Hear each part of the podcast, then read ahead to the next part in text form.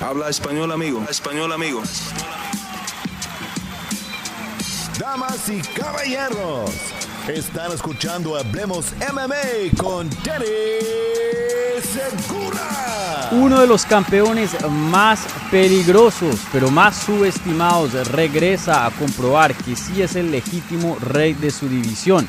Pero al frente se va a encontrar con un demonio de las 155 libras ¿Qué tal a todos? Mi nombre es Dani Segura y bienvenidos a la previa de UFC 274. Aquí acompañándome para hablar de toda la acción y analizar esta gran cartelera. Aquí estoy con el crack Eduardo el Vikingo Martel. Eduardo, ¿cómo estás? Y bienvenidos a Hablemos MMA.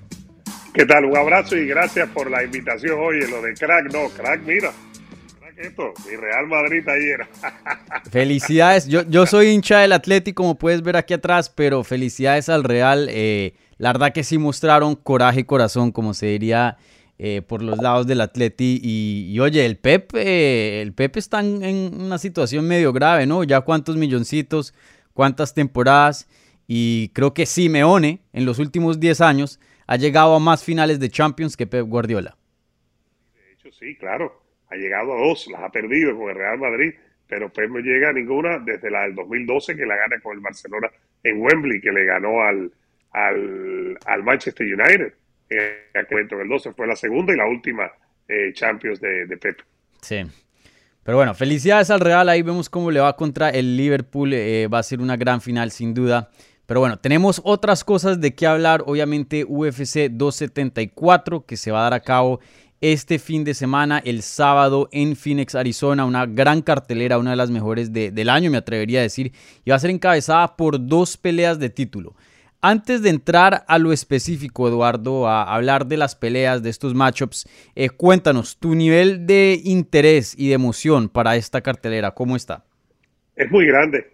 Y fíjate que con Cerebro los Deportes, con ese eh, amigo tuyo que se hace llamar Jorge Ebro, eh, estábamos hablando que qué duro, ¿no?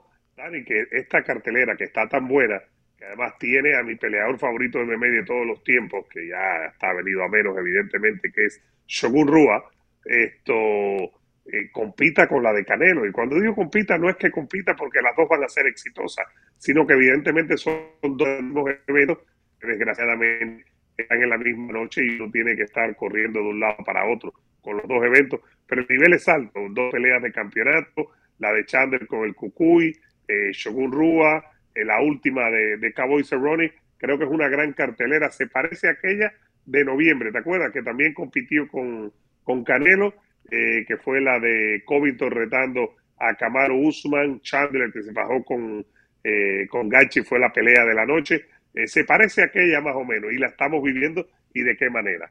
Sí, sí, sin duda. Entonces, eh, bueno, antes de entrar aquí en materia, les recuerdo a todos los que están viendo esto en vivo, por favor, denle un like al video si son nuevos, suscríbanse al canal y bienvenidos. A lo último, después de analizar las eh, peleas principales de esta cartelera, vamos a contestar sus preguntas. Entonces, si quieren eh, pues hacer alguna pregunta, ahí está el live chat abierto para que pongan alguna eh, pregunta. Les recuerdo, las preguntas que vengan con un apoyo, con un soporte al canal vía la maravilla del super chat, obviamente reciben prioridad, pero no exclusividad. Así que, bueno, mi gente, empecemos con el evento estelar. Siempre empezamos de arriba abajo. Charles Oliveira, el campeón de las 155 libras, defiende su título por segunda vez contra Justin Gagey, como lo había eh, mencionado, el demonio de las 155 libras.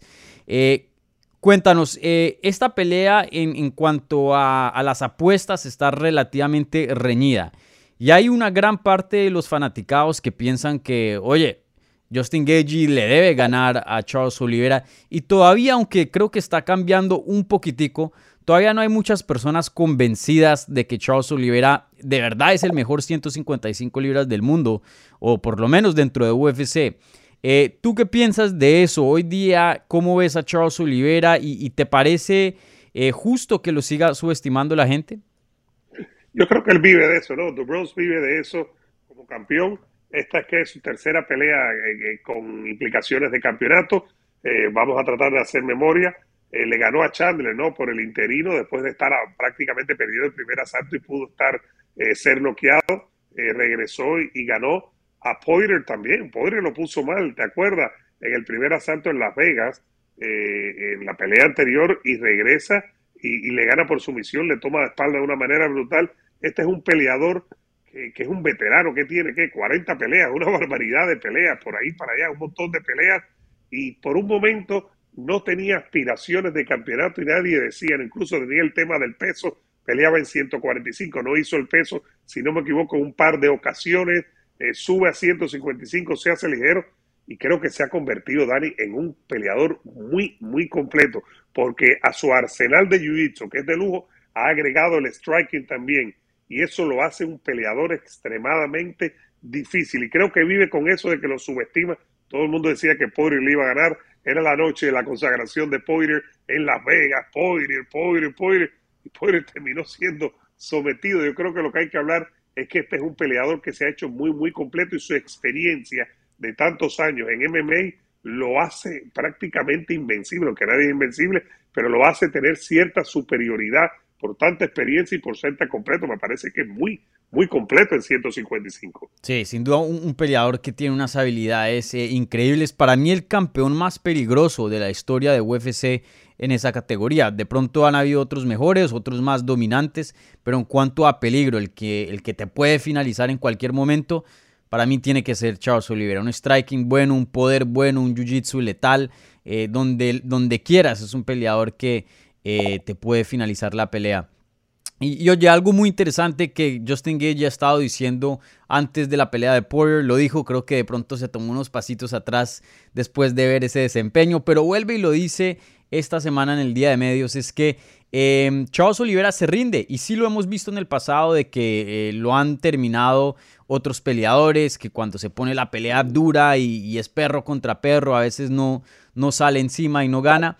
Eh, pero creo que pues eso fue, eso está muy lejano, ¿no? Esos días fueron hace, hace bastante tiempo. Eh, ¿Crees en, lo que dice Gagey que todavía eso sigue así, así haya mejorado, todavía hay algo ahí en el que, que siempre va a existir o crees que ya eso queda en el pasado y hoy día Charles Oliveira pudo pasar esa etapa y, hoy día es un peleador eh, aferrado y aguerrido? Es decir, que tendríamos que mexicanizar a Charles Oliveira, ¿no? Que, tiene que morir en la raya llevándolo al boxeo. Habría que ver la situación, evidentemente sí se rendía, pero este peleador es diferente. Este peleador es alguien que ha aprendido a ser campeón, es alguien que ha aprendido a llevar la fama, es alguien que ha aprendido a llevar el evento grande y ser el, el evento principal y no tiene problemas. Yo creo que nada que ver. Si yo fuera Gache me preocupara más tal vez por cómo quedó Gache después de esa batalla con Michael Chandler que tuvieron suerte que apenas fueron tres asaltos, ¿no? Porque se dieron con todo y en el primer asalto, si tú lo recuerdas, en Nueva York, Chandler lo tuvo mal, es decir, mm. Chandler pudo haberlo terminado, pero este es un guerrero duro. Hay que ver también si Chandler, que se recuperó eh, y ganó, si se recuperó de la derrota con, eh, con Khabib allá en Abu Dhabi. Porque Chandler dice que él le dio, eh, él dice en inglés, I gave him hell, dice que le dio eh, el demonio, el, a, a, Khabib, yo no me acuerdo de esa parte, de esa pelea que él le dio a Khabib. Hell, fíjate, Hell es que lo tuvo mal y que le mm. estuvo dando. Estoy haciendo memoria temprano aquí porque fue una pelea, ¿te acuerdas? Al mediodía, que era ya en Abu Dhabi por la noche. Yo no vi en ningún momento eso. Entonces, si yo fuera Chandler, en vez de preocuparme si se rinde o no eh, Oliveira, creo que me preocuparía, preocuparía, perdón, por cómo tiene la mandíbula, cómo está como peleador. Y una cosa que, que dijiste que me has puesto a pensar y no lo había eh, analizado antes. Es verdad lo que dices de Oliveira en esta división casi seguro, porque Khabib te iba a liquidar, te iba a dominar y te iba a someter, pero le tomaba su tiempo. El defenderte, el, el que no lo golpearas, el llevarte a la lona y el meterte ground and pound. Todo eso tomaba tiempo, ¿no? Entonces, con Khabib, eh, con Oliveira, en este momento se te sube en la espalda y te liquida. De momento te lleva la lona y te liquida. Y como está golpeando también duro, mata y te liquida. Entonces es muy, pero que muy complicado. Y esa rapidez que tiene, que ha mostrado Bronze, ahora mismo lo hace probablemente el mejor ligero. Yo no sé quién más puede eh, superarlo ahora mismo, incluyendo a Gache. Gache sí tiene la oportunidad de darte, a pesar de ser un gran luchador, que lo olvidamos, que, fue Division One, que ha sido luchador desde niño, eh, con sangre mexicana, por cierto, sangre latina por parte de su mamá. Eh, Gache es un striker espectacular es en lo que le hizo al Cucuy fue eh, una, una, masacre, ¿te acuerdas? Por cinco asaltos, una masacre.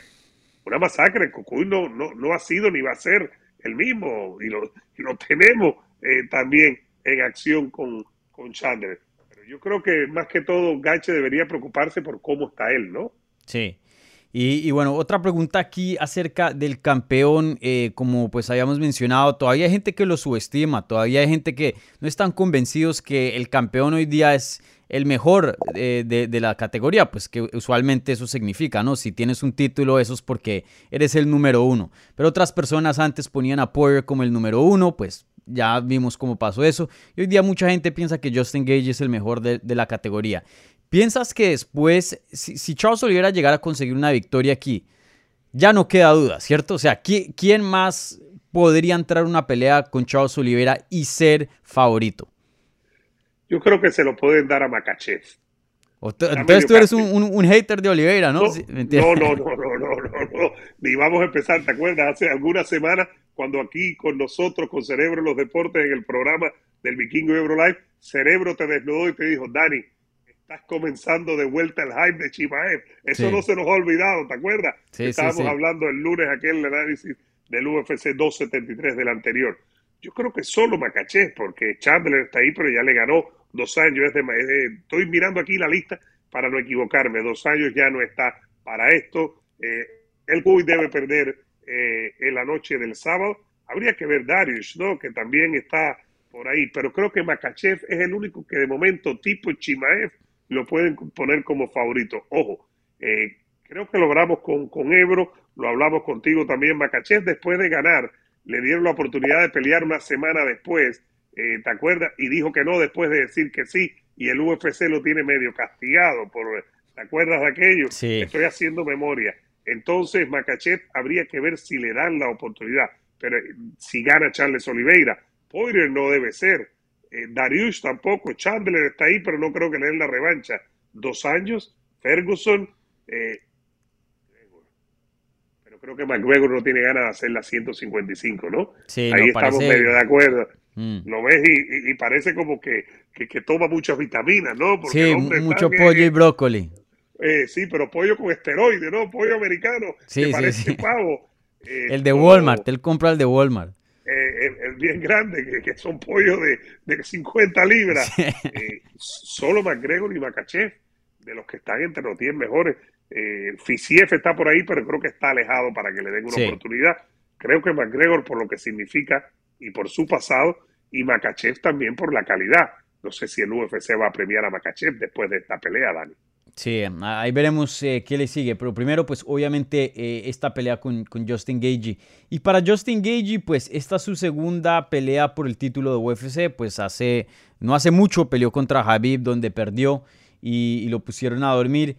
Eh, ya Justin Gagey, pues la gente se le olvida, pero él tiene un recorrido pues bien largo no solo de eso, pero tú lo mencionas, tiene un millaje pero brutal. Él ha estado en guerra tras guerra tras guerra, peleas de cinco rounds eh, todo el tiempo.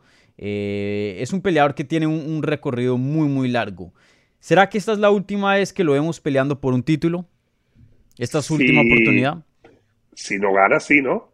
Nunca 33 años. Nunca. Exacto. No, y, por las batallas que ha estado, ¿no?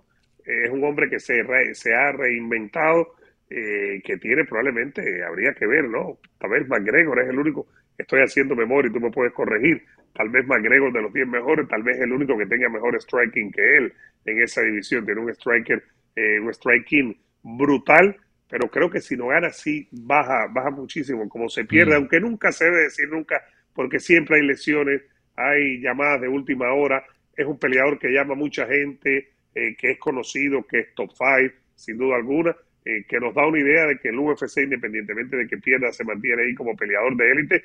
Eh, por ejemplo, recordando lo que dijo Dana White hace un par de días, de que el Cucuy eh, y Chandler no están luchando por su vida, no están en peligro.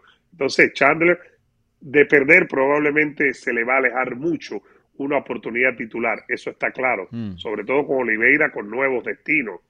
Chef, McGregor, si es que McGregor se mantiene en 155, esto pero sí, creo, ahí estoy de acuerdo. Creo que si pierde, eh, no lo veremos más eh, por lo menos en el futuro cercano, pero con 33 años todavía eh, tiene carrera. Ojo, a mí me preocupa mucho las batallas en las que he estado y me preocupa mucho la última pelea. E, ese es un tipo de pelea que deja secuelas, no solo para él, mm. sino para Chandler también. Fíjate, no estoy hablando solo de su lado, para Michael Chandler también, ¿no? Sí, sí, sí, claro. Creo que lo que más me preocupa ahí, claro, Chandler también ha estado en sus batallas, no nos podemos eh, olvidar de esa trilogía tan bestial que tuvo con Eri Álvarez en, en Bellator. Pero a la misma vez, pues Chandler fuera de esas peleas relativamente ha sido dominante, ¿no? Gagey sí lo hemos visto en, en, peleas brutales, que lo han casi que noqueado de pie y, bueno, ha estado en muchas batallas que eh, por ahora pues parece bien, parece que cada vez que pelea y se monta al octágono se ve fresco, se ve un peleador que todavía tiene todo, pero sí, eh, tú, tú mismo lo sabes, esto pasa mucho en el boxeo, que un peleador se puede volver viejo en una pelea solo en una pelea. Entonces, eh, quién sabe también qué versión veremos de Justin Gage este sábado. Hay un entrenador cubano muy bueno que trabaja con Tutico Zavala en Boxeo Telemundo, eh, Roberto Quesada, es entrenador de boxeo y también ha entrenado peleadores de MMA en el striking. Y dice una cosa, hay un momento en un peleador que es como el switch de la luz, que le apagan la luz, deja de tener mandíbula, le apaga la luz y deja de aguantar. No sabemos en el caso de Gache, pero Gache también, y yo me puse cuando me dijiste, vamos a hablar y me puse a revisar, hay que recordar también que él viene, lo que él le hizo a Ferguson, pero venía de ganarle a Cerrón, a Barbosa también le ganó, mm. al brasileño que entrena cerca de donde vives tú. Antes de eso había perdido con Eddie Álvarez, ¿te acuerdas? Y con Poirier de manera consecutiva, pero después cuatro triunfos lo encumbran y es cuando se enfrenta a Khabib. Es decir, una derrota no necesariamente vence a este guerrero, pero la secuela física es la que tenemos que ver después de lo que pasó en Nueva York con Chandler, que gana la pelea, ganando el segundo y el tercer asaltos después de perder el primero y estar muy cerca de estar eh, noqueado, pero hay que ver, no, no, no lo sabemos. Eh, Gache, eh, habría que ver, ¿no? La noche del sábado, la noche allá en, en, Phoenix, ¿no? Sí, sí, ahí veremos qué versión tendremos con, con Justin Gage y también qué versión de, de Oliveira. De pronto no se puede decir lo mismo exactamente, pero sí algo similar de Oliveira, porque en esa pelea contra Dustin Poirier lo tumbaron dos veces, en la pelea contra Chandler, que fue la que ganó el título, también lo habían tumbado antes de que él encontrara esa sumisión. Oliveira también tiene, también tiene su millaje. A ver, Oliveira tiene su millaje y evidentemente cuando lo conectas lo tumban, o que lo han tumbado. Poirier ganó muy claramente el primer asalto, se recupera, y estoy haciendo memoria, porque ahí estuvimos, se recupera sobre el final de, la pelea, de, ese asalto Oliveira y termina golpeando bastante a Poirier y ahí como que toma ese aire para el segundo asalto y terminar la cosa, pero queda claro que lo derriban mm. y, que le hacen daño.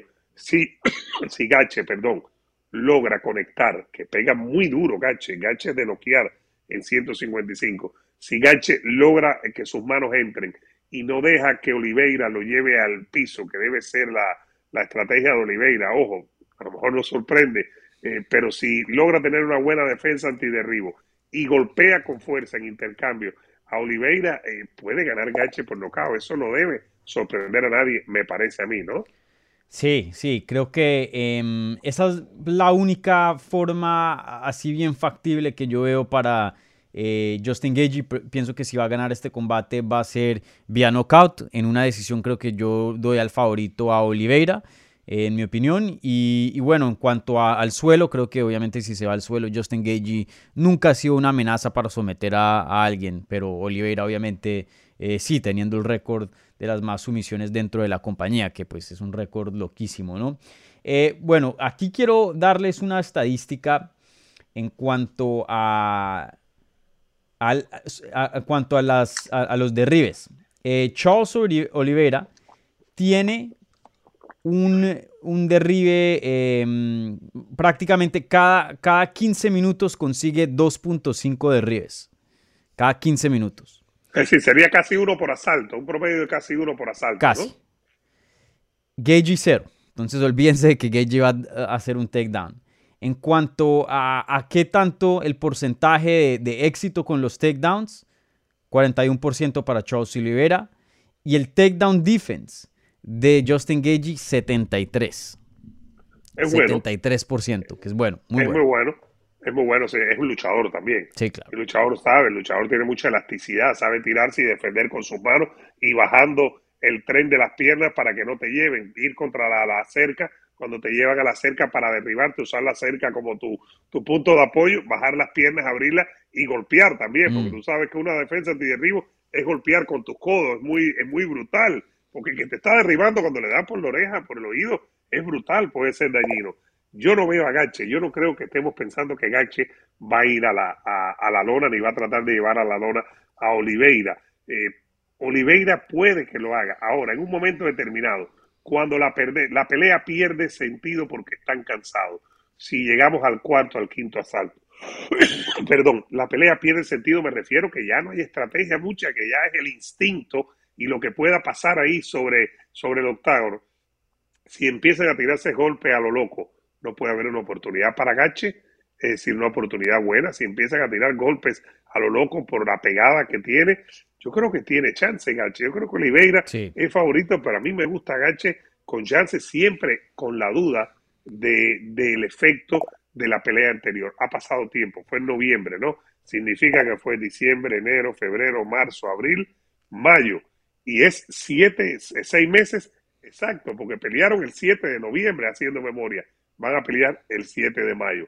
Si la mandíbula no se le dañó después de aquellos golpes, yo creo que tiene una gran oportunidad. Él se entrena muy bien, tiene muy, buen, muy buenos entrenadores, pero eh, sigo pensando, regresando al campeón, que es favorito que muchas veces lo estamos subestimando, eh, Dani, porque no era el campeón que llegó con etiqueta de campeón, era un campeón que de momento se mantenía con un récord de ganando y perdiendo, de, de sí, gano aquí, pierdo aquí, no hizo el peso en 145, no estaba destinado a ser campeón, hasta que algo se le alumbró a Oliveira, eh, se puso más serio, da la impresión, eh, se estableció en la división que tiene más posibilidad de hacer el peso y se convirtió en el campeón. Pero esta es una pelea muy, muy apretada y habría que ver las esquinas, que es lo que trabajan, ¿no?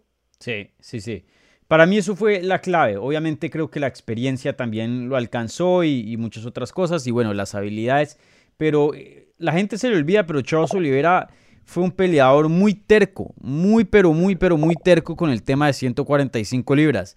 Y, y él subía de 155 a 145, eh, perdón, bajaba a 145, luego subía porque no daba peso, entonces UFC lo obligaba y decía, denme un chance más. Iba, daba el peso, pero luego otra pelea más no daba, entonces volvían y lo mandaban a 155.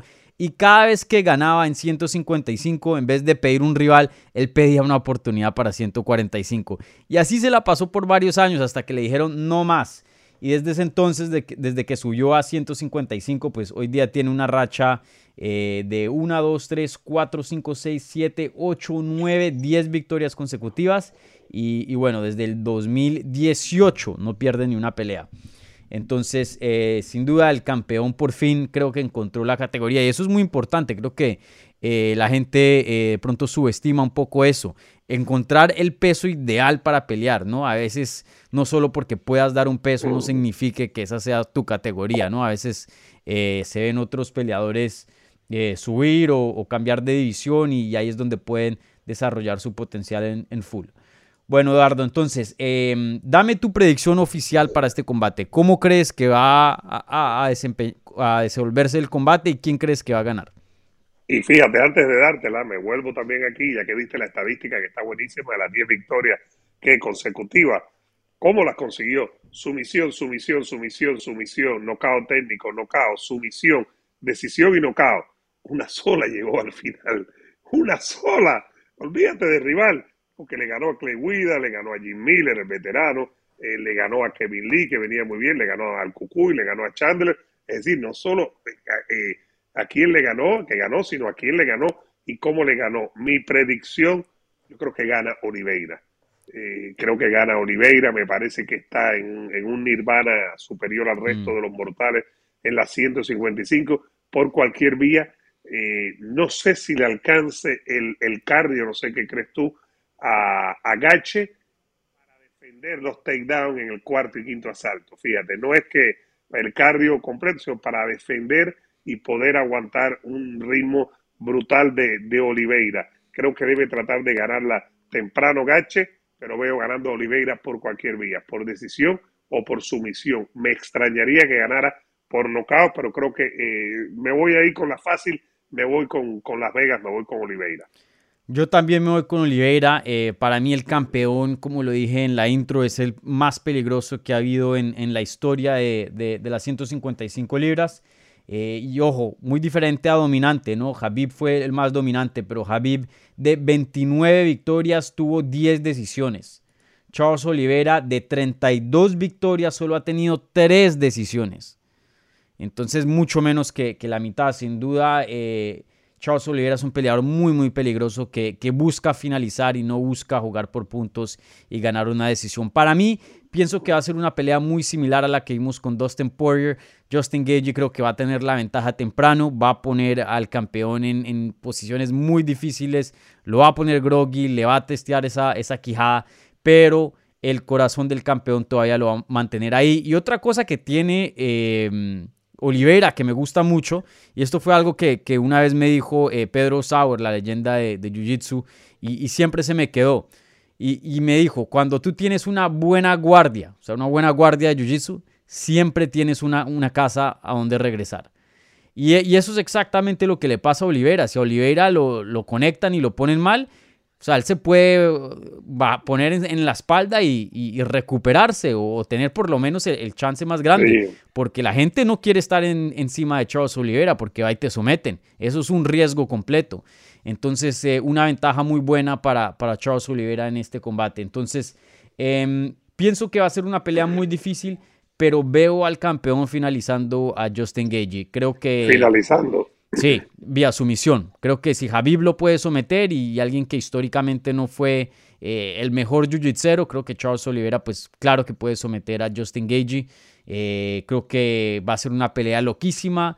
Justin Gage a veces pierde la cabeza en los combates y, y, se enfoca mucho más en dar show y emocionar a la gente y, y ser gladiador y, y, que eso está bien, obviamente como fan lo aprecio mucho, pero en, entre eso a veces pero, se cometen errores. Exactamente, hay que ser, tratar de ser como San Pierre, que nunca cometía errores desde que aprendió a ganar, ganar, ganar y sabía cuál era tu debilidad y te ganaba con tu debilidad y no le importaba si al público no le gustaba, si a la gente no le gustaba, si a veces era aburrido porque lo era, pero San Pierre en eso era un maestro. San Pierre siempre tenía clara cuál era su ventaja, cuál era su desventaja con respecto al rival y siempre tenía un plan de pelea espectacular. Es muy difícil hacerlo porque San Pierre probablemente es el más grande en la historia de, del UFC, ¿no? Para mí es el más grande, rapidito, como diría Jorge Ebro, un incidental. Para mí es el más grande por el tema de, de positivos de John Jones y de, y de Anderson Silva. Para mí San Pierre es el más grande por eso. Pero es muy difícil. Ahora, Gache puede hacer daño al principio sí, y sacar ventaja. Si, si lo derriba, ¿va a ir encima de él o no va a ir encima de él? O, o, o, va a ser golpe, golpe, golpe, golpe, hasta que le dé uno y lo pueda noquear. Esa es la interrogante del sábado, sí. ¿no? ¿no? ¿no? creo que vaya encima de él a menos que Olivera esté muy mal, o sea, que se vea que no, no sabe dónde está, pero si, si, le llega a hacer un knockdown como Poirier le hizo a, a Oliveira, que todavía pues Oliveira sintió el golpe, pero todavía sigue, sigue en el combate, su mente sigue presente. No creo que tomen ese, ese riesgo. Eh, Charles Oliveira es, es, un matón en el suelo, como lo dije, tiene el récord eh, en toda la historia de UFC, imagínense, tiene el récord de, de, las sumisiones, ¿no? Él tiene el número más grande de sumisiones dentro de, de, la compañía y eso es algo pues loquísimo. Y él todavía pues sigue siendo, creo que relativamente joven, 32 años de edad, ¿no? Eh, entonces, eh, ahí veremos. Sin duda también creo que Justin Gagey tiene un chance de ganar vía knockout. Justin Gagey tiene probablemente la mejor pegada en 155. Eh, entonces, ahí veremos, ahí veremos. Pero yo me voy con el campeón. Entonces, ahí, ahí estamos de acuerdo, Eduardo. Ajá. Bueno, ahora pasamos al evento coestelar y rápidamente les recuerdo a la gente eh, viendo en vivo que más tarde vamos a estar contestando algunas preguntas de ustedes. Entonces, pónganlas ahí en el live chat si quieren dejar una donación y un apoyo al canal. Bien puedan, ahí está la, la maravilla del super chat. Entonces, bueno, hablando de la segunda pelea de título que vamos a ver en esta cartelera, Rose Namayunes defiende su título de las 115 libras contra Carla Esparza, una revancha que eh, estas, pele estas peleadoras pelearon hace en el 2000, eso fue hace mucho, 14, ¿no fue? En el 2000. 14, sí, señor, 2014, diciembre del 2014. Y, no es que me acuerde, es que me preparé cuando me dijiste de qué íbamos a hablar, ¿me entiendes? Sí, sí, sí, sí. No, esa pelea pasó eh, hace muchísimo, muchísimo, muchísimo tiempo. Y, bueno, em, esa pelea pues eh, fue muy importante para la gente que no sabe, esa pelea tuvo un significado histórico porque esa pelea fue la final de The Ultimate Fighter que hicieron una temporada con mujeres en las 115 libras. Pero en ese entonces no había división de las 115 libras. Esa temporada de The Ultimate Fighter inauguró eh, esa categoría. Entonces en la final no solo se rifaba el título de The Ultimate Fighter, pero también se rifaba el título actual de UFC de las 115 libras. Y así fue como Carla Esparza, que mucha gente se le olvida, fue, se volvió campeona de UFC, porque ella es ex campeona de UFC. Claro, eh, Carla Esparza, pues en su siguiente pelea se topa con nada más y nada menos que Joanna Jonjacek. Y de ahí fue cuando empieza el reinado de Joanna Jonjacek, que fue bien largo. Entonces, eh, una revancha, una revancha eh, muy buena. Interesantemente, Rose Namajunas lleva de revancha en revancha. Miremos las últimas oponentes de, de Rose Namajunas. Zhang Wei Li, UFC 268. Zhang Wei Li, UFC 261. Jessica Andrade, UFC 251. Jessica Andrade, UFC 237. Joanna Jacek, UFC 223. Joanna Jacek, UFC 217. Entonces, Joana, eh, Rose Namajunas lleva 1, 2, 3, 4, 5, 6. Esta va a ser su séptima revancha eh, de la carrera, con ¿no? Torres, con, Tisha Torres. Ahora, creo que hay un denominador común que es muy importante. Aunque ha pasado mucho tiempo, el 2014, ni Carla Esparza ahora, no es la Carla Esparza de antes, y Rose Namajunas, la lituana americana, no es la de, la de esa pelea del 2014. Eh, por lo que estoy viendo aquí, eh, la revancha la gana. A le ganó las dos, pero la mm. revancha la gana. A Jessica Andrade le ganó la segunda pelea. A Joana le ganó las dos. A Tesia, a Tesia Tisha en inglés, eh, le ganó la segunda después de haber perdido la primera. Es decir, que tiene una ventaja y hace algo muy importante. Me parece a mí que debemos señalar que gana las revanchas. Es decir, pudo haber perdido con, con Sean Whaley. Jorge Ebro piensa que perdió, por ejemplo, mi, mi, compañero de programa una pelea muy cerrada que puede ir para cualquier lado, tú lo sabes. Eso es parte del deporte de la MMA como lo es del boxeo. Pero creo que debemos señalar totalmente que gana las revanchas. Es decir, que se prepara muy bien. Y esta peleadora de ahora es muy, muy, muy profesional, muy buena. Este incluso he hablado que ha tenido que lidiar, Dani, con temas mentales, con inseguridades. Si se fijan, creo que es cuando va a empezar, eh, antes de subir, está con el, con, con el marido que fue peleador también, y ella dice, I'm the best, I'm the best, I'm the best, I'm the best. Es como sintiéndose y diciéndose que es la mejor para entrar con esa mentalidad. Es una chica que ha tenido inseguridades, que ha tenido que trabajar con temas mentales y que en este momento se encuentra, repito, como Oliveira, esta se encuentra en el nirvana porque le ganó a Joana dos veces, le ganó a Chan dos veces. ¿Qué más puedes pedir en 115 libras, Dani Segura? A mí que me explique más que ganarle cuatro veces a estas dos campeonas, a estas dos guerreras, a Joana y a Whaley, ¿qué más le puedes pedir a la vida eh, siendo una campeona en 115? Sí, la, única campeona de UFC a quien no le ha ganado Rose Namajunas sería Carla Esparza, ¿no? Ella está 0 y 1 con Carla Esparza. Es la única que, fue la primera. La única que, queda, fue la primera. Entonces, em, hablando de, de, este combate, este combate, o sea, sí o sí tenía que pasar, ¿cierto? Carla Esparza creo que eh, Probablemente habían combates más grandes, eh, una trilogía de pronto con Jessica Andrade porque estaban uno y uno. No sé, obviamente una pelea con Joanna Jacek siempre sería grande, etcétera, etcétera. Pero Carla Esparza, en tu opinión, ¿cierto? Era la peleadora adecuada para, para esta pelea de título. Cinco victorias consecutivas, ex campeona, la primera campeona, sin duda alguna era la que le tocaba, porque es que no puedes lanzarla eh, tan rápido, me parece a mí, con Chan Whaley una trilogía. Espérate un poquito, eso que eh, que vimos entre el mexicano y el brasileño, entre Figueiredo y Moreno, eso no es tan sencillo, no es, no es lo habitual.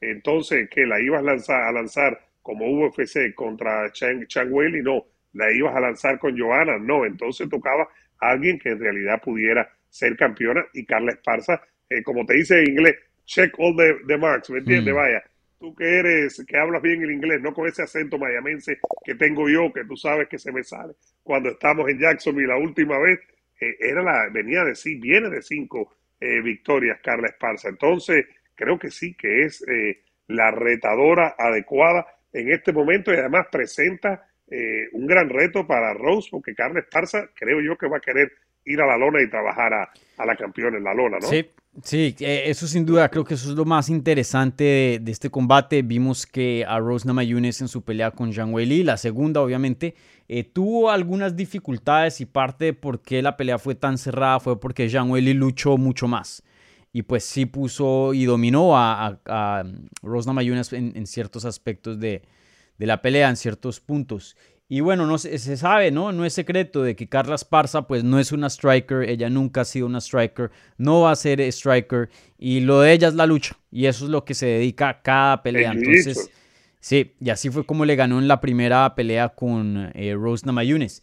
E, en tu opinión, eh, Carla Esparza tiene un chance aquí porque veo que muchas personas eh, se van con la campeona y entiendo por qué, obviamente es la campeona, pero muchas personas también veo que no le están dando un chance a Carla Esparza. Yo pienso que evidentemente tiene un chance. Eh, regresando a lo que te dijo a ti, eh, que la leyenda de Jiu-Jitsu que te dijo, si tú tienes buen Jiu-Jitsu, puedes caer de espalda, que siempre tienes una manera de defender y de ganar una pelea, ¿no? Eso es una manera muy jiu muy brasileña, ¿no? de saber que siempre tienes una oportunidad en la pelea, como en el boxeo, que si tú tienes pegada siempre tienes un chance. Te pueden estar dando por 11 asaltos y en el 12, 12 dar un knockout. Con el jiu es igual. Claro que tiene chance y va a tratar de llevar la pelea a la lona. La, cuando pelearon hace, ¿qué? Ocho años, eh, gana en el tercer asalto, el que le tomó eh, un tiempo poder eh, lograr la sumisión, el rear naked choke. yo tengo muchos problemas, Dani, no sé si tú lo traduces, yo tengo muchos problemas en los términos eh, de, los tipos de sumisiones eh, en español. Ya yo me lo aprendí en inglés y me cuesta mucho trabajo, pero todo el mundo lo entiende. Aquí todo el mundo. Esa sería el mataleón. Exacto, se me aparece Ebro y me dice mataleón, o se me aparece Gastón, eh, Gastón el Tonga, y me dice, ¡un mataleón! Y le digo, Tonga, dímelo en inglés, y no me lo dice en inglés, pero bueno, también hay términos en español. Claro que tiene chance, tiene chance de la lona, es una pelea cinco asaltos también, mm. es una pelea larga, es una pelea que, hay que ir poco a poco sumando minutos, sumando asaltos eh, para que ir ganándola. Pero claro, tiene el chance, el chance en la lona. Pero esta peleadora a la que se está enfrentando no es la Rose del 2014. Esta es una campeona que ya pasó dos veces por Joanna, dos veces por Sean Whaley, que a Jessica Andrade le ganó la revancha, ¿no? Es decir, estamos hablando de una peleadora que ha evolucionado mucho, que se ha convertido en la campeona real de esta división. Eh, creo que claramente favorita Rose, pero la ventaja en la lona la tiene eh, eh, Carla y Carla creo que va a tratar de hacer valer esa ventaja. ¿Quién crees que ha evolucionado más desde esa pelea en diciembre del 2014? Rose. Rose. Rose se ha convertido en un monstruo. yo creo que Rose, incluso ganando ahora, Mayunas tiene un, un, caso para el Salón de la Fama del UFC. El Salón de la Fama del UFC como probablemente la campeona más. Eh, Joana, tal vez Joana, no, uno piense que Joana fue tal vez en un momento tal vez más pequeño, más dominante, pero creo que Rose tiene caso para el Salón de la Fama del UFC y tiene caso para que para decir que su evolución ha sido brutal su evolución, eh, el haber dejado sus demonios mentales atrás, el haber evolucionado tanto, tener esa defensa y el haber peleado en tantas peleas de campeonato en el UFC, que lo estoy leyendo aquí, uno, dos, tres, cuatro, cinco, seis peleas de campeonato. No es fácil pelear seis veces. Y cuando hay tanta paridad, y Jessica Andrade, Joana, eh, la misma Tisha Torres, que la vimos ahora en Jacksonville, Carla Esparza, es muy difícil y de esas seis, ¿cuántas ha ganado? Eh, cuatro, ¿no? Ganó una, dos, ganado una, dos, tres, cuatro de ellas, ¿no? Cinco ha ganado. Solo ha perdido, a ver, Jessica Andrade perdió y perdió con Carla Esparza. Ha ganado cuatro de esas seis de campeonato. Yo creo que ha evolucionado muchísimo y creo que está cujiada. Creo que esas dos batallas con Johanna fueron brutales, las ganó.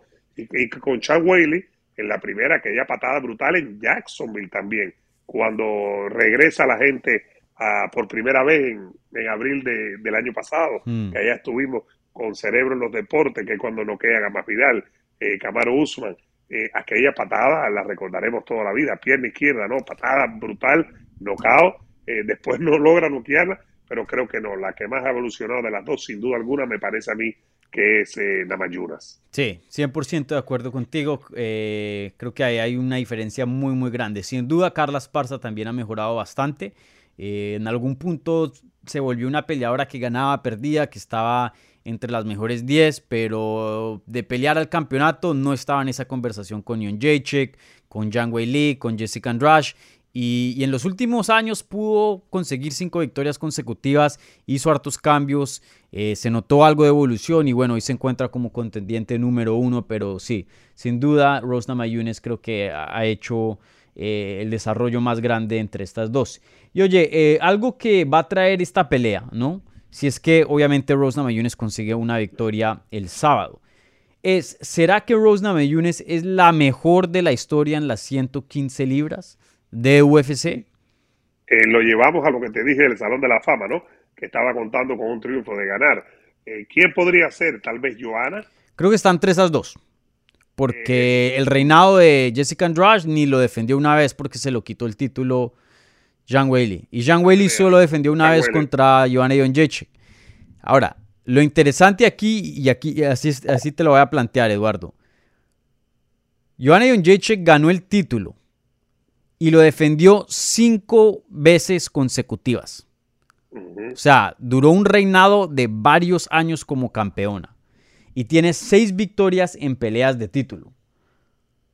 Rose Namajunas tendría cinco victorias de pelea de título si gana este sábado, pero su racha más larga de defender título nada más serían dos en vez de cinco, comparado a. Porque recuerden que perdió el cinturón, obviamente. Eh, em, no, no perdió el cinturón. Sí, perdió el cinturón contra Jessica Andrade, perdón. Así.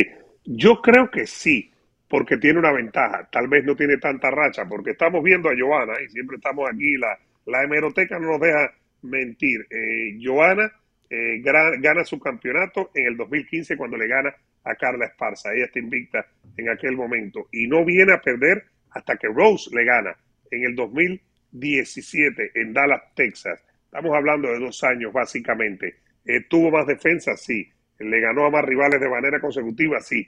Pero tiene dos derrotas eh, Joana eh, con Rose. Y yo creo que si Rose gana ahora, después de haberle mm. ganado dos veces a Joana y dos veces a Chan Whaley y de haber eh, eh, vengado su, su derrota, si gana el sábado, de haber vengado su derrota con Carla Esparza, creo que sí pone su firma, su cuño como la mejor en las 115 libras. Y no solo eso, creo que pone ya su cuño y le dan la llave para el Salón de la Fama del UFC. Creo que, que sí, creo que, que lo ha logrado eh, fíjate que Joana, después de perder con ella, Joana pierde su invicto con Rose en el 2017. Mm. Bueno, después de eso, Joana vuelve a perder con Rose.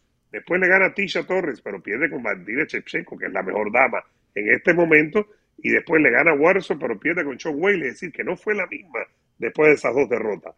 No fue la misma. Es que esto es muy complicado. Lo hablamos, con, lo hablamos de la pelea principal de Justin Gache. ¿Qué puede pasar, no? Khabib lo sometió y fuerte y feo. La pelea con Chandler la ganó, pero le puede pasar factura. En este caso, después de perder con Rose la primera vez, ha tenido cinco peleas, ha perdido tres, incluyendo uno, incluyendo una con Namayunas. Sí. Sabes que yo estoy un poco más indeciso en, cuanto a este topic, porque, por ejemplo, creo que, claro, todo lo que tú dices creo que tiene, tiene eh, mucho sentido, tienes mucha razón. Eh, pero, por ejemplo, yo sigo pensando que José Aldo es el mejor eh, que ha existido en las 145 libras, pero Max Holloway le ha ganado dos veces. Pero simplemente tiene muchas más defensas de título, un reinado muy largo, más dominante. Eh, entonces, claro, creo que las victorias tienen que, tienen que, valer, ¿no? Pero a la misma vez no necesariamente porque le ganes a alguien como que le tomas el, puesto, por decirlo así. Para mí, eh, el hecho de que sean consecutivas las victorias, para mí muestra continuidad, muestra consistencia y eso, tú sabes, en los deportes de combate es eh, un logro inmenso. Que alguien se pueda mantener por harto tiempo, por eso George St. Pierre es considerado uno de los mejores, para mí el mejor. Eh, y el hecho de que Rose Namajunas haya perdido con Jessica Andrade, se haya ido y, haya regresado, creo que le, le, le, le, mm, le perjudicó un poquito en cuanto a esta conversación, pero sin duda creo que es una conversación que hay que tener, un debate muy, muy interesante. Eh, muy, muy parejo. No tengo ningún problema que alguien vea a Rose Namajunas eh, como la mejor de la historia de las 115 libras. Hoy día me voy con Joanna Jonjacek, pero creo que mi opinión pueda cambiar si le gana a Carla Esparza de una manera dominante. Eh, claro, tendría muchas cosas por encima de, de Joanna Jonjacek. Uno, dos victorias sobre ella. dos, pues victorias sobre Jessica Andrade, victorias sobre Zhang Wei Li. Eh, victoria sobre Carla Esparza, le, había, le habría ganado a todas las campeonas de esa división. Entonces, eh, sí, una conversación muy, muy, muy interesante. Hoy día me voy con Jon Jacek, pero creo que si tienes un, un buen punto y, y, si llegara a conseguir una victoria Rosna Mayunes el sábado, y, de pronto cambio de opinión. Y que esto es eh, cambiable, esto no es una ciencia exacta. Claro. Esto los, resu los resultados cambian los legados, los resultados te hacen cambiar de opinión. Rapidito como incidental, recordándote a tu amigo, no sé si amigo mío, Jorge Ebro, fíjate, yo sé que tenemos... Ese señor, sí, ese Jorge, tipo. Ese, ese, señor mayor, ese señor mayor que tiene un canal que se llama Cerebro en los deportes. Eh, José Aldo sí, probablemente es el, el mejor de las 145. Yo tengo un solo problema con José Aldo. Y es que él vino brillando desde WEC, ¿te acuerdas? Pasa desde la WEC al UFC y no se enfrentó a nadie grande, grande, grande hasta McGregor. Y ya después, cuando el UFC empieza a tener grandes peleadores, cuando se populariza aún más las 145 libras, que era una división que no existía en UFC, ¿te acuerdas? Era a partir de 155 hasta que hacen, eh, traen a la WEC y se fusiona.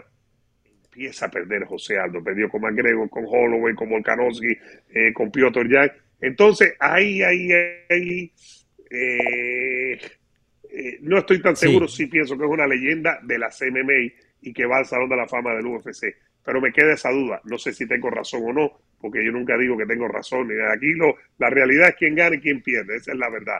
Pero esa es mi duda con José Aldo, fíjate. Sí, lo que diría es que, por ejemplo, las derrotas, eh, yo veo más el, el legado y, lo que se hizo, las derrotas son un poco, eh, ¿cómo diría? Las derrotas toca, toca verlas bien, bien detalladamente. Y pues José Aldo, pues sin duda es un peleador muy bueno, sigue, sigue siendo, pero no creo que nadie pueda argumentar que hoy día José Aldo está en su prime. El prime ya se le fue. Ya pasó. Ahora, ya pasó. que es como Cristiano Ronaldo, yo lo he comparado como Cristiano Ronaldo, que el prime de él fue tan alto, pero tan alto, que hoy día aún no esté en su prime, aún esté en una edad avanzada y aún ha tomado unos pasos atrás todavía sigue siendo top. Cristiano no es el mismo que jugaba para el Real Madrid hoy día con el, con el United. No lo es. Pero era, es tan bueno y llegó a ser a un nivel tan alto que aunque haya perdido dos o tres pasitos, sigue siendo eh, uno de los mejores delanteros del mundo. Es el segundo goleador, si no me equivoco, de la Premier League detrás, detrás sí. de Mohamed Salah con el Manchester United, que pero, no es ni un equipo de Champions. Pero si Fíjate pones a, bueno. al 2015, a Cristiano del 2015, sería el primero brutal, no, no, no. Y el de 2016, el de 17, sí. el de 18, incluso el de 19 y 20, que fue el 19, después en el 20 y después en el 21 lo fue, fue Capo Cañoneri en, en Italia, mm. dos de sus tres eh, temporadas en Italia. Eh, sí, por ahí va la cosa con José Aldo, ahí estamos de acuerdo totalmente. Entonces, cuando digo que Rosna Mayunes le gana a Joanna Onjechik, pues le gana, Joanna Onjechik ya tiene 34 años, ¿no? Rosna Mayunes apenas tiene eh, 29. Entonces, pues no la cogen lo mejor. De pronto la Rose, la Joanna Jacek de, no sé, el 2014 contra la de hoy día de, de Rose Namajunas, de pronto sería otra historia distinta. No sé, no sé. Pero con José Aldo pienso que esas derrotas con Max Holloway lo cogieron ya después de su prime.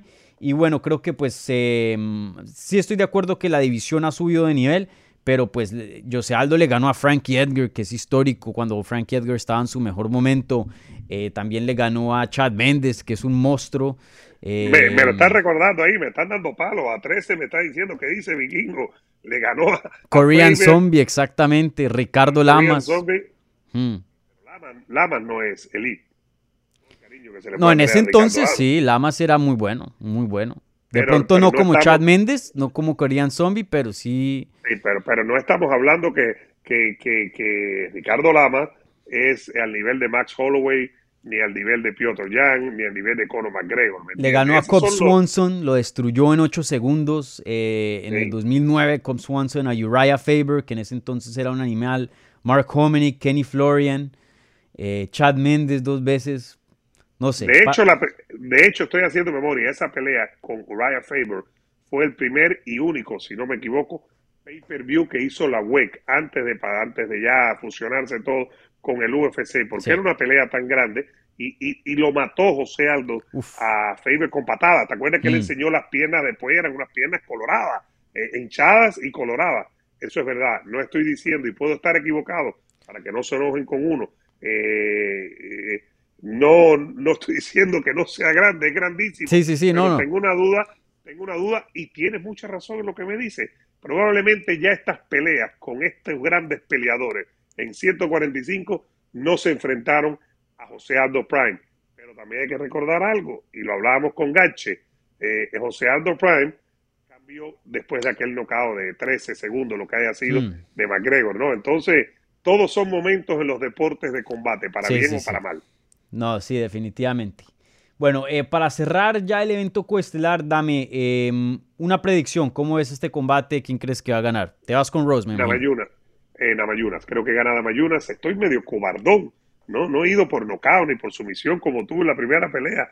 Estoy cobardón en las predicciones. Voy a tener que, no sé, tomamos un aguardientico, un tequila, lo que tenga a mano. Sí. rápido que, que, que nos dé algo. Te faltó un eh, café, brother. Mira, aquí yo. Eh, sí, pero ya me tomé dos cafés cubanos, imagínate tú. Ah, ya. Tú estás tomando ahí un... No, este es colombiano, café normalito, café negro. No, no, no. Como dice mi amigo Keren Garay, negro sin azúcar. Me gusta Keren Garay. Eh, eh, ya me he tomado como tres cafés cubanos hoy. Imagínate tú como tengo nivel de, excitación con tres cafés cubanos antes de las 11 de la mañana. Y ahora me toca uno después del almuerzo antes de ir a, batallar con cerebro en los deportes. Eh, creo que gana Namayunas y gana bien. Me parece que es por decisión. no creo que vaya a noquear, aunque tiene la posibilidad de hacerlo creo que desgraciadamente para nosotros, te digo, porque es más emocionante cuando hay una sumisión o un knockout y sobre todo porque terminamos la noche más temprano. Oh, si las dos últimas peleas. los fans no saben eso, los fans no saben eso, no, entienden eso. Tú lo sabes, que, si las dos últimas peleas son de cinco asaltos y duran los cinco asaltos, es brutal para trabajar, es brutal para hacer un live, es brutal para ti, para escribir, para, para MMA Junkie, para todo lo que tienes que hacer. Es brutal, es brutalísimo. Es, es algo que, y además no solo eso, después de tanta excitación, si haces un programa o si escribes y te demoras tanto, no es que llegas a la cama y te acuestas, te demora tiempo porque estás con esa adrenalina. Entonces, de momento, no, eh, ¿te acuerdas en Jacksonville, cuando te fuimos a recoger para llevarte de vuelta para Miami, aquella, ¿cómo se llama? aquella caravana latina con Andrés y con Cerebro en los deportes y con Román Cabeza. Román no me quiso dar el apellido, me dijo, dime Román Cabeza. Le digo Román porque me da pena a alguien que he visto tres veces decirle cabeza. Aquella vez dormiste, creo que fue tres horas, una cosa así, te recogimos y te dijimos, dale. Sí, la gente no sabe, la gente piensa que uno de pronto está viendo cervecita, tomando cervecita, viendo las peleas y, y, tuiteando. Pero uno está trabajando durísimo en, un día de Fight Night y bueno, cuando terminan las peleas el trabajo sigue. Porque para mí sigue la rueda de prensa y después de que termina la rueda de prensa, videos, es, toca escribir historias sobre la rueda de prensa. Y, la noche sigue, la noche sigue. Entonces, para mí, no cabe primer round todas las peleas, por favor.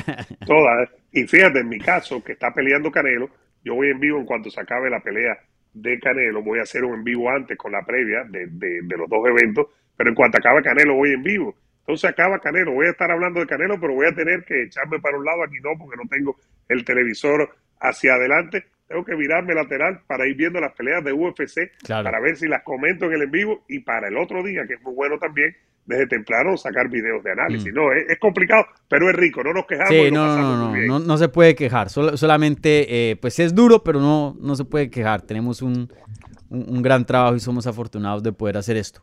Entonces, eh, si yo estoy de acuerdo contigo, yo me voy con Rose Navayunes, también decisión, por más de que quiera que la noche sea rapidita. Eh, Carla Esparza tiene mucha experiencia, es una peleadora muy dura. Creo que sí le va a dar ciertos problemitas en la lucha a Rose, pero no nada que, que la ponga en peligro de, de sumisión o que la estén acabando por Grand, Pound, Grand Pound. Pienso que Rose es, muy inteligente y, simplemente está en otro nivel de, de Carla Esparza. Eh, sin duda muy interesante porque las últimas peleas de Rose Namajunas han sido contra strikers. ¿no? Por lo general, ¿no? Obviamente yo sé que Andrade tiene un poquito de lucha, también Jean Welly como lo demostró en esa pelea, pero esta es la, primera pura luchadora en bastante tiempo, entonces sí quiero ver cómo, cómo reacciona y, bueno, Carla también tiene toda la experiencia del mundo, viene en ascenso, entonces no la quiero subestimar, sí le doy un chance, pero esta es una de las peleas eh, más cómodas para mí de predecir de la cartelera. Es decir, tú ves eh, ganando a Namayunas, es decir, la ves sólida, la ves que ha mejorado mucho, que esa que perdió en el 2014 eh, no era tan buena como esta y que esta va a ganar y va a ganar bien. Sí, sí, eso veo.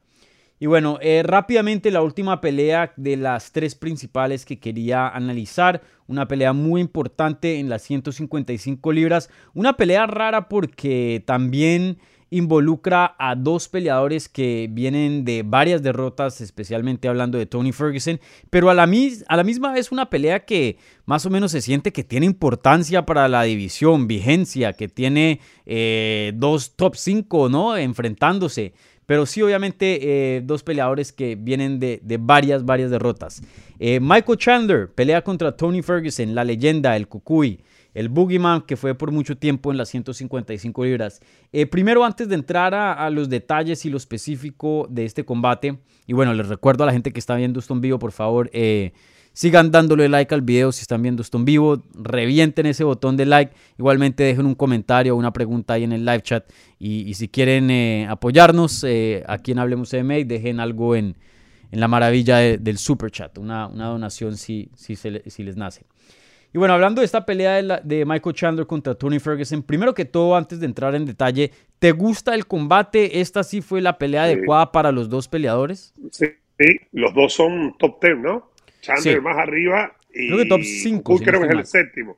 Y Cucuy es el séptimo, si no me equivoco, ¿no? Estaba viendo de yo. De pronto sí lo, lo un poco.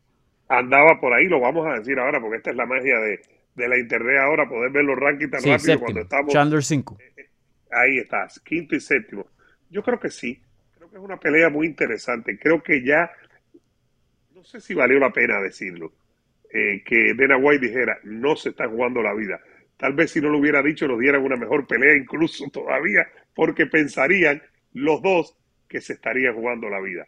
Claro, eh, los dos tienen que, los dos tienen claro cuál es el tema de su contrato. Ellos saben que lo pueden dejar ir, pero si hay dinero garantizado, eh, deben estar tranquilos. Hay que ver también cuál es el tema de este contractual. Yo creo que es una pelea fantástica. ¿Por qué? Porque de momento da la impresión que no pensaría que dos peleadores tan buenos vinieran con múltiples derrotas a esta mm. pelea y que fueran parte del evento principal. Viene de dos derrotas Chandler, viene de tres derrotas Cucuy. Cucuy es el tipo de peor mala suerte para ser campeón. ¿Cuántas veces tuvo pautada su pelea con Khabib? 350 mil veces, 350 mil veces. Y si no era por una cosa, por la otra, estuvo hablando en la conferencia de prensa estuve leyendo yo, eh, corrígeme, y creo que le dio palo hasta Dana White, que el UFC, que el UFC le dio palo. como un, un, narco, un vendedor de droga. Exacto, este aquí se cree que dando orden le dio duro porque te acuerdas que él tuvo un accidente en un set de UFC, en un set de televisión, se lastimó duro, cayó con un cable, entonces... Se rompió, se rompió el ACL. Estuvo el cruzado, fuera, imagínate Estuvo fuera como casi un año. Exacto. Entonces, el Cucuy está encendido. Cucuy también ha tenido problemas personales eh, de policía y todo, es decir, con, su esposa, con su pareja. Eh, Cucuy es un tipo complicado en ese aspecto, ha tenido ciertos eh, conflictos. Eh, ganador de The Ultimate Fighter, de acuerdo cuando aquello yo escribía para ufcespañol.com y tuvo una gran temporada, pero viene de tres derrotas y evidentemente gane o pierde, incluso ganando, no sé si del salto, para una pelea de, campeonato. Mm. No me llama, tal vez de reemplazo y, acercándose, pero no el salto. Ahora, me parece fantástica la pelea. Eh, es una lástima que sea tres asaltos, ¿no? Porque esta es una, esta es una pelea de UFC Fight Night. Esta es una pelea para que el principal, para que nos den cinco, ¿me entiendes? Cinco rounds. Son, son tres, pero no sabemos qué, qué es lo que tienen cada uno. Eh, en el caso de Oliveira, eh, perdón, de, de, eh, de, Chandler viene de dos derrotas. Eh, con, con, Oliveira y con Gache. En una lo noquearon y en otra recibió muchos golpes. Vamos a ver estas, son seis meses exactos que no pelea. Y en el caso de Cucuy, son tres derrotas consecutivas y Cucuy no ha sido el mismo. Que las últimas dos peleas, la de Oliveira y la de Darius, las perdió eh, por decisión después de Gache. Eh, no ha sido el mismo. Después de Gache no, no puede ser el mismo. No hay manera que sea el mismo. No hay manera. No hay manera. Y mira que le había ganado a gente buena, le ganó a Pérez, le ganó a dos años, antes de eso, a Tibao, cuando Tibao era un peleador bueno y serio, ¿te acuerdas? que entrena aquí en el sur de Florida, Tibao era durísimo, estamos hablando hace varios años, ¿no? Y le ganó eh, a dos años a Kevin Lee, a Pérez, a Cerrone, a todos esos le ganó en lo que esperaba, en lo que esperaba a, a nunca se dio y ahí se nos fue la oportunidad eh, titular. Eh, fue campeón interino cuando le ganó a Lee, pero no, no pudo ser campeón regular y creo que perdió su oportunidad y está muy difícil. Creo que 37 años, mencionabas tú hace un rato que su edad, creo que está mucho más cerca del retiro que de una oportunidad titular, salvo una llamada de última hora, alguien que en una semana se enferme, le dé algo y lo llamen a él y esté disponible. Sí, sí. Em, comparto parte de tu sentimiento en cuanto a la emoción del combate. Creo que eh, si, lo pones así y sin pensar más allá de, ciertos factores, en, solo pensarlo de la acción y solo el combate, creo que es una pelea muy buena. Obviamente Tony Ferguson, eh, históricamente uno de los mejores talentos que hemos visto en las 155 libras. Chandler también. Y, bueno, los dos tienen un perfil bien grande y, y, sin duda un combate importante. Ahora, lo único que no me gusta de este combate y, medio me pone mal. Y, y, la, y esta razón medio me empuja a desear de pronto otra pelea para Tony Ferguson y, me, deja pensar que esta no fue la pelea adecuada. Es el daño, y tú lo mencionas, el daño que ha tenido el Cucuy. Esa pelea con Justin Gagey fue brutal. Charles Oliveira lo domina, Benio Dariush lo domina. Tres derrotas consecutivas con todos los del top 5. Para mí, Chandler es del top 5 para mí Tony Ferguson se merecía una pelea, como sería en boxeo, un tune-up fight. Se merecía un paso para atrás, se merecía, se merecía un break y decir, bueno, te vamos a dar aquí una, una gratis, te vamos a dar una facilita. Mira a ver qué puedes hacer, mira a ver qué, cómo te puedes reinventar. Te damos un chance para que puedas volver a, hacer el cucú y, recobrar fuerzas. Eh, no creo que UFC le dé le esté haciendo favores con este combate contra Michael Chandler. Me parece una pelea muy dura y tú sabes, Chandler es un martillo y, tiene para, para mandar bastante castigo y, hoy día eso medio me pone un poco... Yo veo, bueno, no, no, no, no, no he pedido pronóstico, así que no me voy a acelerar, ni mucho menos, pero yo veo a Chandler eh, ganando. Es después te diré cuál es mi pronóstico en un ratito, pero veo a Chandler en mucho mejor forma eh, Chandler recibió mucho castigo con, eh, con Gache, pero ni de cerca el castigo que recibió Cucuy. Eh, el Cucuy, esos cinco asaltos, termina perdiendo por nocaut técnico de pie, porque es tan, tan fuerte, tiene tanto aguante, ¿te acuerdas? Que aguantó, pero... Y, aguantó, aguantó, mm. pero le estaban dando con todo y estaba mal, pero no caía. Es decir, no lo noqueaban, ¿te acuerdas? Aguantaba, aguantaba, ya peleaba básicamente por instinto. Esta es una pelea muy buena. No debe ir a la lona fuera de un golpe. Fuera de un golpe. No sé si el Cucuy nos quiera sorprender. El Cucuy puede trabajar. Él ha sometido a gente. Él sabe cómo trabajar. El Chandler le gusta mucho ir arriba. Chandler es arriba, golpear arriba. Y además tiene una ventaja que al ser tan pequeño tiene ese golpe de abajo hacia arriba y esa explosividad que mm. todavía posee, que es brutal. Y derribar un tanquecito. Y derribarlo es complicado eh, porque llegarle a la cintura no es lo mismo que llegarle a la cintura de un tipo de tu tamaño, es mucho más bajito que tú y te cuesta más trabajo, ¿me entiendes? Hay que ir más abajo.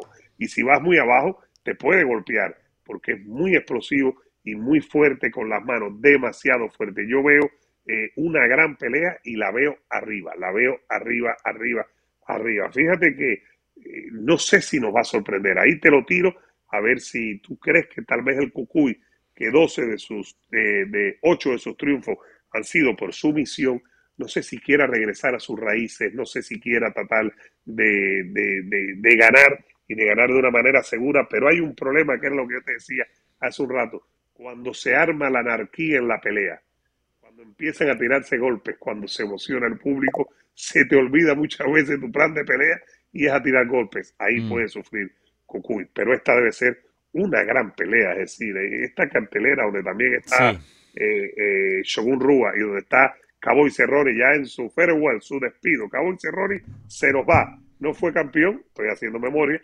eh, pero, pero fue el tipo que creo que tiene récord también, que si más victoria, que si más pelea, por ahí está la cosa con Cowboy. Creo que esta de tercera para dejarla, las dos de título, no sé, me emociona más tal vez que la de Carla Esparza y Naman Yunas y me emociona casi tanto, fíjate, como la pelea principal, porque sé que estos van a estar arriba, me da la impresión, y van a estar tirando golpes. Sí, eh, no sé, no sé qué esperar. Yo, yo de pronto estoy un poquito más pesimista, un poco más cínico de, sobre este combate. La verdad me parece que Chandler y, y Tony Ferguson van en caminos diferentes, esa es mi opinión. Pienso que Chandler todavía sigue siendo contendiente al título, Ferguson no. Eh, de pronto pueda que tenga un chance, pero se merecía un paso para atrás, una pelea con un Cowboy Cerrone, con un Joe Lazón, con un veterano, un Jim Miller, para que pueda volver a recobrar fuerzas. Y si pierde, pues contra alguien fuera de los rankings o alguien del top 15, pues ahí sí se dice chao Ferguson. Pero para mí no le están dando ni un chance de que pueda volver a recobrar fuerzas. Ahora, lo que sí eh, tengo que admitir, y, pueda que esto es un chance, porque tú sabes que las artes marciales mixtas son un deporte muy loco y, cualquier cosa puede pasar. Eh, si llegara a ganar Tony Ferguson este combate, recobra mucho de su carrera. Mucho, mucho de su carrera. De todas maneras, tiene una derrota muy fea, muy dominante contra el campeón actual, Charles Oliveira. Y así Charles Oliveira pierda su título y Justin Gage se vuelva el nuevo campeón, también tiene otra derrota aún más fea contra Justin Gage. Entonces no le veo eh, unos chances muy altos de que le den una pelea de título, así llegar a destrozar a Michael Chandler, pero sin duda lo pone en una buena posición para de, para de pronto conseguir otra victoria más y de pronto ahí sí eh, entrar a a ser contendiente al título, porque tú sabes, Tony Ferguson tiene una fanaticada muy, muy leal, muy Sí, grande. sí, sí, sí. Eh, entonces, así haya perdido feo contra alguien, si vuelve a recobrar vida, si vuelve a recobrar ese Tony Ferguson antes de esa pelea contra Justin Gagey, estoy seguro que los fans quieren volver a Ferguson pelear una vez más por un título real, porque esta es la hora que uno de los mejores peleadores de las 155 libras, uno de los talentos más únicos que hemos visto en el deporte, nunca nunca ha peleado por un cinturón real de UFC. Sus peleas de título siempre fueron por interino. Mala Interino. suerte, política. eh, UFC también no se la puso bien a, a él en muchas cosas y por eso vemos a Tony Ferguson estar eh, muy triste, muy enfadado hoy día con la compañía. Tú mencionaste los comentarios que dijo eh, el día de medios. Entonces, no me gusta esta pelea, pero en cuanto a acción me gusta. Pero en cuanto a, a- a lo más allá, no, no, no me Ahora. parece. Y, y sí, y sí tengo la posibilidad y, y sí reconozco que, que o sea, se, se las está jugando, está tirando los dados Totalmente. y, y te- tiene mucho que ganar. Eso sí. y, y que perder también, pero fíjate, si gana más que acercarse al título, que creo que no le va a dar el título inmediatamente, ni mucho menos, extendería tal vez su carrera, porque no estaría peleando con el con el, el- el- la parte de arriba del esqueleto de la división, el top 5, pero tal vez sí estaría peleando con los del top 5 hacia abajo o un poquitico más abajo y tendría más chance de extender su carrera Mm. en el UFC. En el caso de Chandler, afortunadamente en el UFC y en las MMA, a diferencia del boxeo, una derrota, eh, que tenemos el síndrome de Mayweather, que perder era un problema, una derrota no te mata, no te saca de la conversación. Aquí se puede perder, aquí Masvidal tiene que ir a pelear por el título y tiene que ir 15, 13, de 12, 16, las que sean derrotas. Esto no es, no es un problema. Entonces Chandler, de ganarle a Cucuy, se pega otra vez Mm. al esqueleto de arriba, a la parte de arriba de, de los mejores en 155 libras y puede recibir una oportunidad. Eh, ya sea, a ver, si gana Gache, por ejemplo, gana Gache, que no es favorito, pero puede ganar perfectamente. Mira cómo, cómo te la pongo, Dani. Si gana Gache, gana Chandler. ¿A quién no le gustaría ver una revancha por el título entre ellos dos? Cinco asaltos. Dime si no es vendible. Así, mira, así 100%. inmediatamente. A finales de 100%. año, noviembre, estamos en mayo. Dime, fíjate, Sí. esa es la diferencia. Ese es el UFC y las MMA, a diferencia del boxeo. Inmediatamente puedes decir, Chandler va por el título y venía de perder dos, de sus- ganando el sábado, dos de sus últimas tres peleas. Fíjate qué fácil es todo. En ese aspecto creo que el UFC y la MMA aquí son mucho, mucho más eh, justas o, o, son menos injustas que el boxeo Sí. muchas veces. Chandler va a tener, también puede ganar mucho en este combate. Entonces, ahí veremos. Creo que pues ya sabemos quién, quién vamos a escoger, ¿no? Yo me voy con Chandler. Eh, me encanta Tony Ferguson, aunque un día me mandó a comer popo en, en un día de medios. Eh, el, el Tony Ferguson. Sí, me- me- en, público, ¿no? En, en virtual.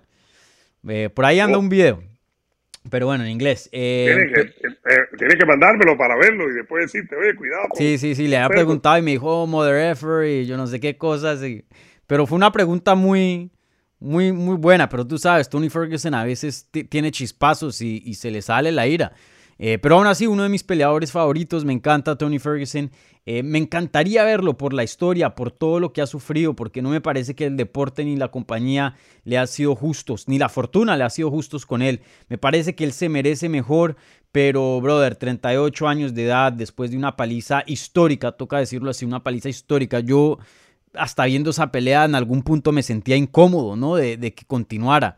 Y, me pareció que hubieran tirado la toalla para Tony Ferguson contra, contra. Pero bueno, eh, esa paliza histórica, luego lo dominan dos veces. Venido Darius Charles Oliveira, ahora se enfrenta con un tanque que es Chandler. No me gusta para nada, para nada, para nada, para nada. eh, sus chances de ganar este combate. Espero que esté equivocado, como dije, creo que sería una historia muy linda de, de ver a Tony Ferguson otra vez de vuelta y con una victoria, pero dudo que pase. Me voy con Michael Chandler, probablemente vía finalización. Yo voy por nocao con Chandler, por Mm. nocao, sencillamente. Eh, una cosa, para que la gente tiene que diferenciar muchas veces, a mí no es que me preocupe. Cuando uno habla, uno no puede tener miedo de que lo que piensa todo el mundo, ni No, que esté no, de acuerdo no, contigo. Eh, eso no puede ser nunca, me parece a mí, el leitmotiv de tu vida y menos cuando eres eh, comunicador. Eh, una cosa es lo que uno quiere que pueda pasar, los sentimientos, y otra cosa es lo que uno cree que va a Claro. pasar, sencillamente. Eh, yo el miércoles eh, quería que el Madrid pasara y que se diera el milagro. En el 89 no creía que iba a pasar. En el 90 metieron un gol, 89 y algo. Mi mujer casualmente estaba aquí, estaba también, y le digo yo a mi mujer, este Real Madrid me va a matar del corazón. Y ahí creí más que podía pasar el milagro y ocurrió. Pero una cosa es lo que yo quería y otra cosa es lo que yo creía en ese momento del partido. Pero creo que Chandler va a noquear al Cucuy. Eso es lo que me parece a mí, sencillamente. Y creo que el Cucuy se nos está acercando, desgraciadamente, al final. Es parte de la vida, es parte de la carrera del atleta, es parte de todo. El- la carrera. Tiene 37 años, está activo, creo que debe darse con un canto 38 en el pecho, que todavía está en eventos principales y que hasta el otro día eh, pudo ir por una pelea de campeonato. Mm. Bueno, ahí veremos qué pasa con, con el Cucuy. Sin duda una pelea muy, muy interesante. Eh, Eduardo, eh, no quiero abusar de tu tiempo. ¿Cómo estás de tiempo? ¿Podemos contestar Vamos con la gente rapidito, vamos con la gente, a ver cómo estamos con la gente ahí. ¿Qué Vale, vale. diciendo? Bueno, la primera, y no pregunta, que un saludo, pero vino por super chat, entonces siempre eh, me gusta sobresaltar esta gente. Fer nos deja aquí una donación y dice saludos desde México, saludos Fer, muchísimas gracias por tu sintonía. Y bueno, aquí hay unas preguntas que he estado subrayando en el transcurso de la transmisión. Charry El Soga dice, Dani, hace tanto que no podía estar en uno de tus streams, saludos. Aquí la pregunta es, ¿Será el último clavo del ataúd para Cerrone? ¿O y será la última chance de oro para Gagey? Bueno, esa pregunta, la última ya la contestamos, pero para Cerrone, eh, no, él ya dijo que se va a retirar de este, este- después de este combate o todavía No no. es que será, es que es, sí, ya dijo ya que es su último baile, Last Dance, de Last Ok. Dance. Sí, sí, cerró y termina ya. De, de momento después, como Anderson Silva, eh, podemos verlo en otra cosa por ahí, pero Cerrone eh, termina, ya lo dijo, que se retira después de este y muy bien, porque es uno que ha peleado mucho, que ha dado muchos golpes, pero ha recibido mucho castigo también. Es decir, Cerrone ya debe pensar en su cabeza, en su cerebro, definitivamente. Muchísimo, y él no ha ganado una pelea, imagínate, desde mayo del 2019. Una, dos, tres, cuatro, cinco, seis peleas sin ganar. Tres Cinco años, derrotas y una pelea no 22. contest. Mayo del 22, tres años. Sí, entonces eh, sin duda ya es hora, ya es hora de Donald Cerrone, 39 años de edad, eh, ya es hora, ya le llegó la hora, por más de que no queramos un peleador que pues nos dio mucho entretenimiento por muchos años, pero ya, ya es hora. Este sí es el último clavo, como dices tú, Charry, de, del Cowboy Cerrone. Bueno, Martín Olivares Viera dice, ¿quién sería el siguiente para Olivera si gana? Ya te lo dije. Makachev. Pero tú también dijiste, ¿quién, ¿quién, no quisiera ver una pelea otra vez con, con Chandler, no? Eh, si Chandler llegara a destruir a Ferguson. No, no. crees que se salta? me parece que tendría más sentido no con, no con Oliveira, es si gana Gache, fíjate. Si gana Gache. Con Oliveira le, vería, le, vendría, le, vería menos sentido. Creo que sería Makachev porque no veo a, a McGregor haciendo 155. Eh, las fotos no muestran un McGregor que esté para 155, eh, ni los rigores de bajar precisamente a 155. Makachev, con todo su ligero castigo por no aceptar la pelea, después de decir que sí, que se acostaron diciendo que sí, y entonces vino eh, Ben al otro día y, dijo, bueno, los contratos, no, se echó para atrás a Makachev. Bueno, creo que Makachev es tipo Chimaev en ese tipo de hype que tanto te gusta a ti, Dani Segura. Vamos a decir la verdad, esos hype que tú disfrutas tanto y que tú nos vendes en el Vikingo y Live, que tú eh, eh, le tiras duro. Sí, sí, sí, ahí, ahí veremos, ahí veremos. Otra pregunta aquí de Jesús M. Dice, Charles tiene un estilo que avanza con poca defensa para cerrar la distancia, para agarrar y derribar a los oponentes para poder obtener la sumisión. Charles puede arriesgar ese estilo contra Justin. ¿Qué piensas tú? El estilo que vimos contra Dustin Poirier, un peleador que eh, lo tumbaban, lo sentaban con buenos golpes y en vez de recuperarse, se paraba ahí mismo como para comprobar algo y salía marchando hacia adelante contra Poirier para obviamente también hacer daño con su striking, porque no nos podemos olvidar que Olivera tiene muy buen striking, pero también para ver si de pronto conseguía más que un takedown, yo creo que como un agarre, eh, un scramble y poder conseguir la espalda. ¿Piensas que con el poder y las manos de Geji es, es algo que puede arriesgar ese estilo o piensas que debería pelear distinto? primero hay que recuperar, hay que recordar algo, parece a mí, y es eh, cómo él empieza a ganar la pelea con Poirier. Terminando el primer asalto que le dieron durísimo, lo tuvieron mal, él termina golpeando de tú a tú a Poirier y devolviendo el daño. Es decir, él no es que se fue a la lona inmediatamente, él termina muy bien ese asalto, el primero, y ahí comienza su regreso en la pelea para después ganarlo eh, por sumisión. Eh, yo creo que, eh, que Oliveira va a ir arriba también y él sabe que sus manos son fuertes, él sabe que sus puños han estado encendidos, él sabe que tiene posibilidades reales y Cagache le puede hacer daño. Eh, Chandler le hizo daño arriba y lo tuvo mal, mal en el primer asalto en su pelea el pasado 7 de noviembre, ¿no? Sí. Bueno, aquí nos manda Andrés Lichben. saludos, señores. Un abrazo a los dos. Eh, vayan y, busquen ese canal. Es mi brother. ¿Perdón? El brother, el brother. Sí, el brother. Eh, eh, él hace un buen trabajo también. Vayan y busquen a Andrés, que, hace un excelente trabajo. ¿Qué otro, otra pregunta hay por aquí? dice Gustavo Enrique Núñez Morán, ¿qué sigue para Rose si logra una victoria clara o dominante? ¿Alguna revancha contra Willy o Joana podrá, podría ser? ¿Qué piensas tú? Las dos, dos veces, ¿no? A Joana le ganó dos veces, sí. La segunda medio controversial. Muchas personas pensaron que de pronto Joana ganó. Willy también.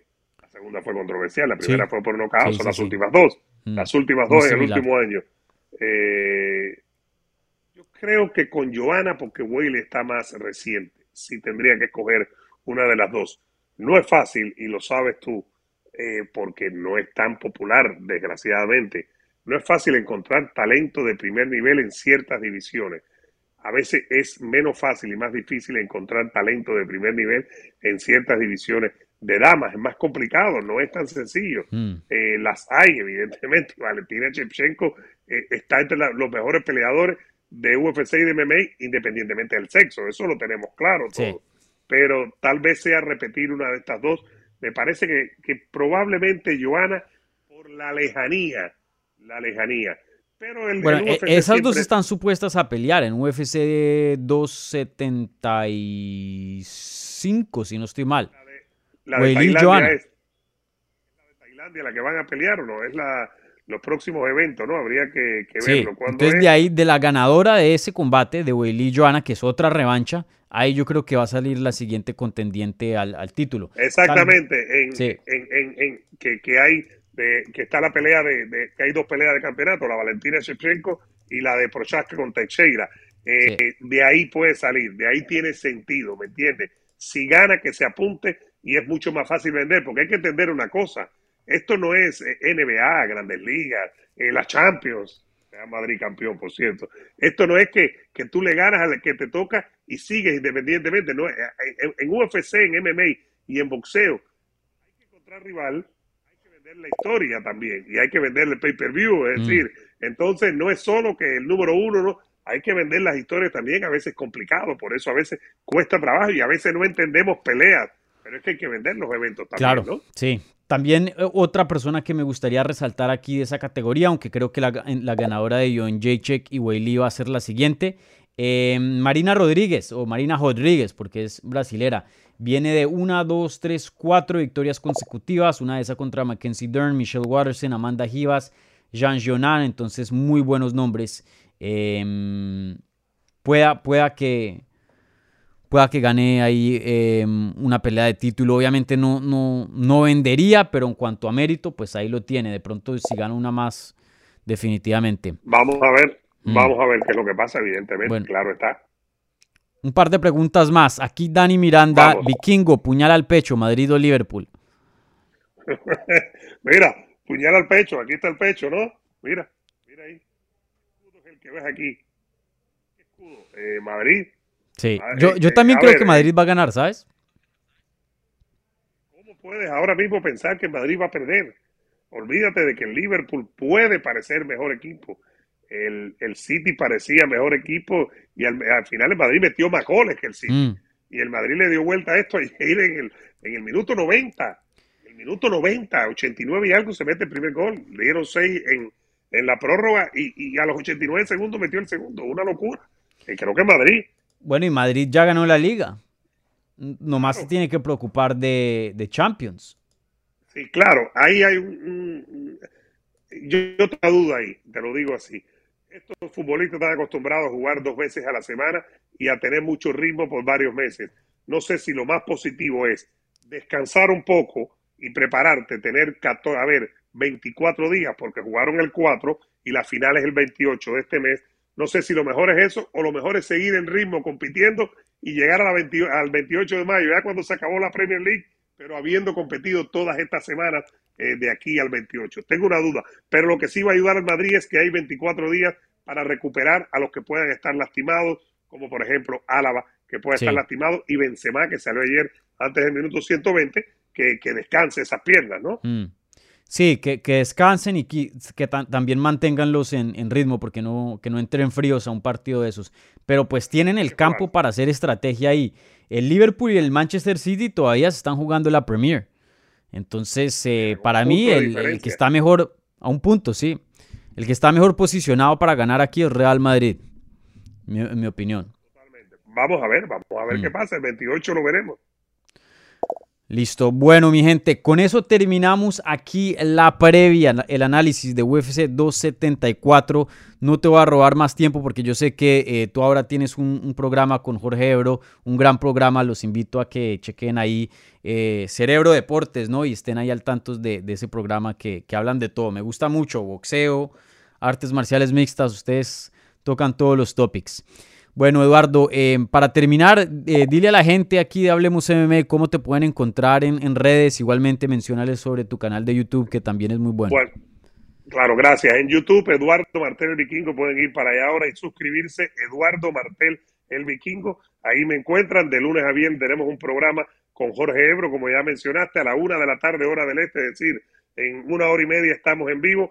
Eh, hablamos mucho de MMA y de boxeo. Esta semana tenemos Canelo y tenemos UFC 274. Hoy va a estar con nosotros Eric Alexander. Mañana va a estar con nosotros Eric Alexander de Liga Combate.